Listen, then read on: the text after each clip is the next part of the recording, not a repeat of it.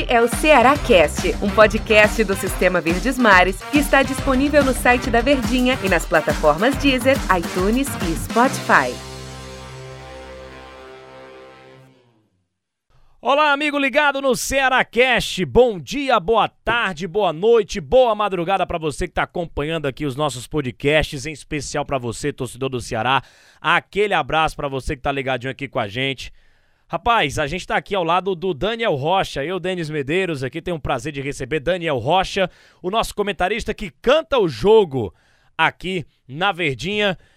E aí, Daniel, tudo bem contigo? Um grande abraço, um bom dia, uma boa tarde, uma boa noite, uma boa madrugada para quem escuta os nossos podcasts. E vamos falar de decisão da Copa do Nordeste aqui, hein? Tem clássico nordestino, tem Ceará e Bahia valendo o tricampeonato pro Ceará, valendo o tetra pro Bahia. Fala, Denis Medeiros, grande abraço para o torcedor alvinegro. Rapaz, a gente tava aqui falando antes, né? Eu lembro eu e você aqui no Ceará Cash do jogo contra o Arsenal de Sarandi, toda aquela expectativa do ineditismo fora do país. E agora não tem ineditismo, né? Inclusive a reedição da final da Copa do Nordeste do ano passado, mas não deixa de ser algo que faz com que o torcedor alvinegro tenha acordado, você que tá ouvindo cedinho, já naquela ansiedade para que a bola comece a rolar 4 horas da tarde lá em Salvador.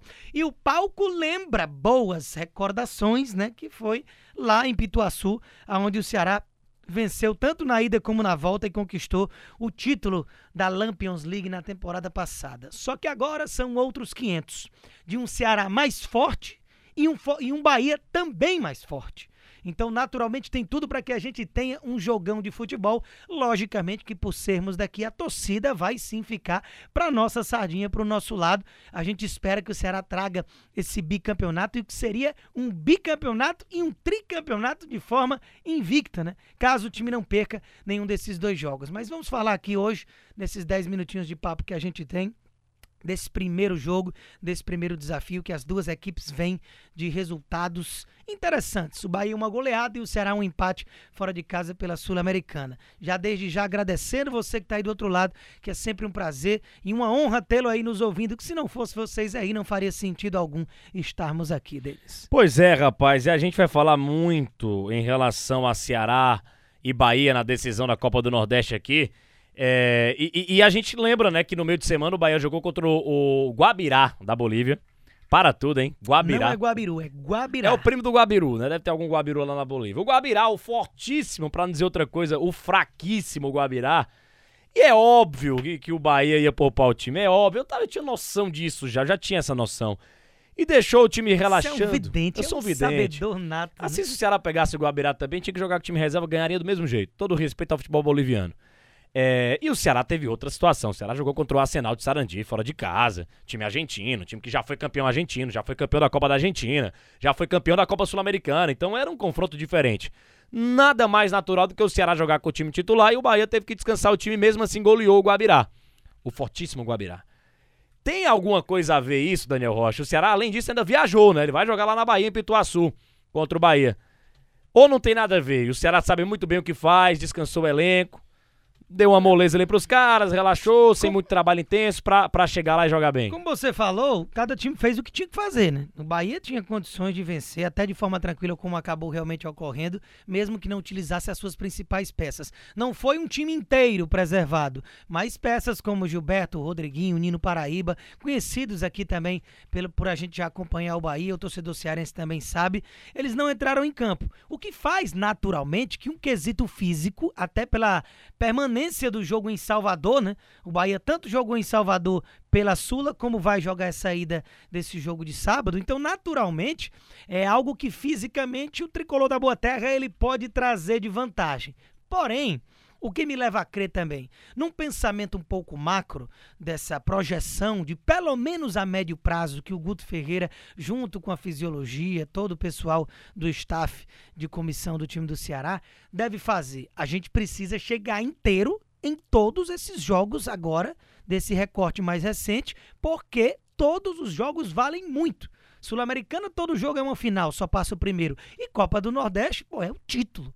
É a decisão da competição regional mais importante. Então, naturalmente, se o Ceará coloca em campo tudo que tem de melhor, eu acredito que os jogadores têm condições de fisicamente estarem aptos para dar o seu 100% para esse confronto diante do Bahia. É lógico que é diferente você ser preservado e vir numa atividade recente. Mas ao mesmo tempo, a confiança que esse time chega, de cada jogo parece que o torcedor se empolga mais e merecidamente, porque o time parece ter noção de todas as ações que faz dentro de campo e só perdeu um jogo na temporada e foi no Cearense com o time todo modificado naquele jogo único do estadual até aqui é, contra o Ferroviário. Então, naturalmente, o Ceará também chega muito embalado. Os caras já saem da Argentina e tudo é voo fretado, é viagem preservada, é o Ceará investindo também para preservação física, já que está chegando na reta final em todas as competições, então você acaba que é o ônus da questão de você atingir o seu objetivo, que é ir chegando em tudo.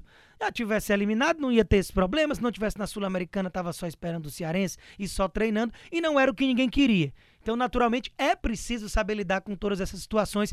Eu acredito que não vai ter esse peso tão grande assim, até porque ainda estamos no início de temporada. É, em relação ao jogo de uma maneira geral, é, são as duas equipes, acho que, que mais fortes do futebol nordestino. Na, no, na, atualidade, né? Você tem o Bahia que tem todo o peso histórico, o Bahia é um dos grandes times do futebol brasileiro, a Vale do Nordeste. Tricampeão da Copa do Nordeste, bicampeão brasileiro, 59 e 88, ganhou 59 em cima do Santos de Pelé, ganhou 88 em cima é, do Internacional, é, tricampeão da Copa do Nordeste, como eu falei. Um time que já jogou Taça Libertadores da América, enfim. E o Ceará, trica, é, bicampeão do Nordeste, ganhou ali em 2015 também em 2020. E tá com uma crescente, né, sobre o, o, o, comando ali do Robson de Castro, né, vem desde a época do Evandro Leitão, enfim. No comando do Guto Ferreira, é um time que tá em ascensão mais e mais ainda, se ratificando no cenário nacional como uma grande equipe. Então, esse time do Ceará encarando esse time do Bahia. São as duas grandes forças do futebol nordestino. Eu acho que não, dá, não, não há muito o que discutir em relação a isso, né, Daniel? A questão é exatamente essa: que não bastasse o histórico de duas equipes vencedoras e de camisas pesadíssimas no nosso futebol, são aqueles dois que, se a gente pegasse no início da competição, qual seriam os dois times mais preparados para jogar essa decisão? Seria Ceará e Bahia. A gente, logicamente, coloca o Fortaleza ali bem próximo e, naturalmente, até torcemos e queríamos que fosse o Clássico Rei. E ficou a uma disputazinha de pênaltis a isso acontecer.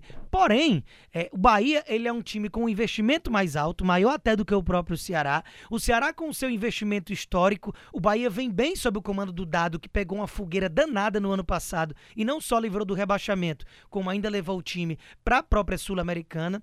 Então, naturalmente, tem tudo para ser um jogaço, do quesito histórico e do quesito atual.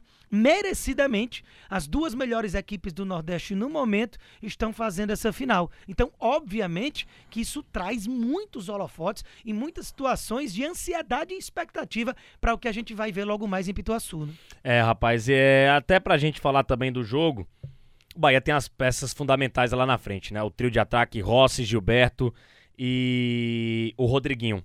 O Ceará tem Vina, tem Mendonça, tem Felipe Fizeu, tem Lima, tem todo o poderio também dos volantes. Oliveira que tá jogando muito, Charles que tá jogando muito. Na lateral direita deve jogar o Marlon ou o Nares, né? Acredito que vai ser mais pro Marlon na lateral direita no lugar do Gabriel Dias. A dupla de defesa Messias e Luiz Otávio, dois monstros. Bruno Pacheco tá jogando demais. E lá no gol o Richard que é muito seguro. Contra um Bahia também que tem esses três lá no ataque, acho que são os três mais poderosos do time do Bahia. Nino Paraíba na lateral direita, enfim que esperar desse confronto, Daniel, entre Ceará e Bahia, com esses caras, o Bahia que eu citei, os três lá na frente, os mais perigosos, contra um Ceará de Vina, Mendonça, Lima. Acho que Vina e Mendonça é, são os dois grandes jogadores, né? Você falou, sem dúvida, que a base do Ceará deve ser a mesma, né? Com exceção de algo importantíssimo pra gente mencionar nesse fim de podcast: o Gabriel Dias, né? Com aquela expulsão bizonha que até agora não tem explicação alguma mas que perdeu seu único lateral direito de confiança, digamos assim, com todo o respeito do mundo ao atleta Buiú, ele não é aquele jogador, até pela falta de amostragem de minutos em campo, que o torcedor possa ficar tranquilo.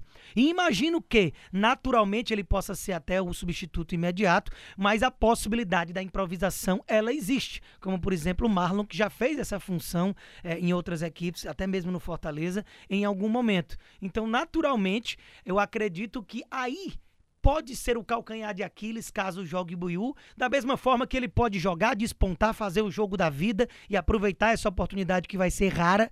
Então, naturalmente, até porque o Gabriel Dias está muito encaixado, tudo pode acontecer. Mas, sinceramente, a escalação do Buiú me seria uma surpresa.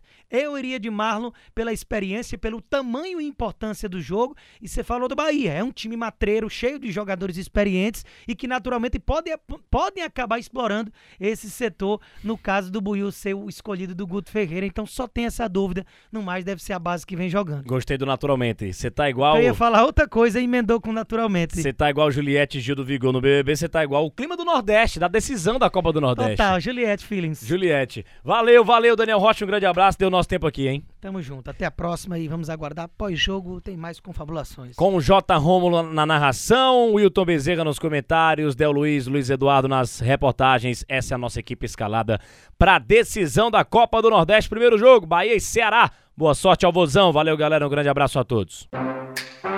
Este é o Ceará Cast, um podcast do Sistema Verdes Mares que está disponível no site da Verdinha e nas plataformas Deezer, iTunes e Spotify.